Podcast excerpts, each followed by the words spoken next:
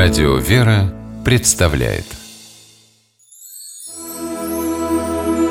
Богослужебные песнопения православного храма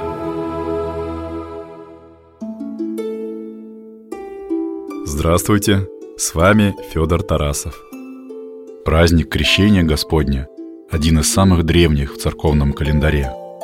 Он возник в эпоху, когда церковь боролась с учениями, искажающими смысл служения Иисуса Христа. Сторонники неправославного учения полагали, что Христос не был Богом, а являлся всего лишь человеком. Спаситель якобы почти не отличался от пророков Ветхого Завета, и призван на свое служение он был в момент крещения в реке Иордан от рук Иоанна Предтечи. Православная церковь решила опровергнуть подобное мнение, и вот по какой причине – Любое искажение веры ведет за собой искажение духовной жизни отдельно взятого христианина. Человек утрачивает ориентиры верного пути, который должен привести его в Царство Божие. Ведь если ты неправильно веришь в Бога, как ты к Нему сможешь прийти? Православное учение о служении Христа и Его личности Церковь изложила в богослужебных песнопениях, чтобы люди, приходя в храм, слышали и понимали, Христос не просто человек, а Бога человек, и его крещение в реке Иордан имеет особый смысл. Но значение этого события иное, нежели думают еретики. О событии крещения Христова рассказывает нам тропарь, одно из главных песнопений праздничной службы. Комментирует священник Антоний Борисов. Имени автора тропаря праздника Крещения Господня мы не знаем, но можно предположить, что его написал Роман Сладкопевец, один из самых известных церковных поэтов древности. Послушаем церковнославянский текст Тропаря.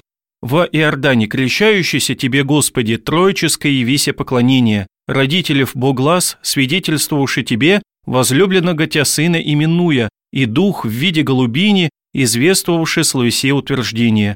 Явлейся, Христе Божий, мир просвещей, слава тебе». В русском переводе текст выглядит так. «При крещении твоем в Иордане, Господи, открылось поклонение Троице, ибо голос родителя свидетельствовал о тебе, возлюбленным тебя сыном именуя, и дух в виде голубицы подтверждал его слово непреложность, явившийся Христе Божий и мир просветивший, слава тебе». Тропарь крещения говорит об основном элементе христианской веры – учении о Боге Троице.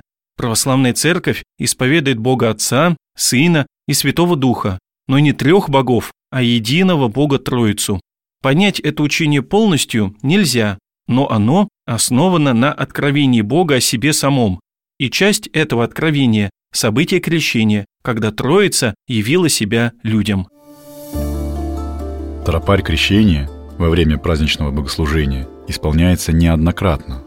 Поется он, например, и при великом освящении воды. Священник с молитвой окунает крест в воду, а хор поет тропарь.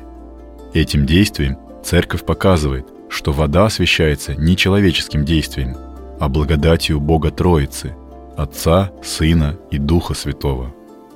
Давайте послушаем тропарь крещения в исполнении детско-юношеского хора имени преподобного Иоанна Дамаскина.